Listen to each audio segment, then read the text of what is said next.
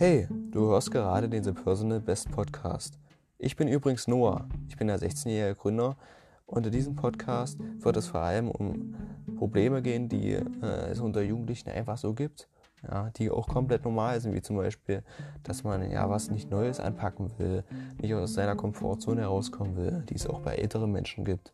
Beispielsweise mal ja, eine 2 zu schreiben, ja, sich mal anzustrengen in der Schule. Nein, die Jugendlichen wollen nur 3 und 4 schreiben, weil sie denken, dass sie keine 2 schreiben könnten.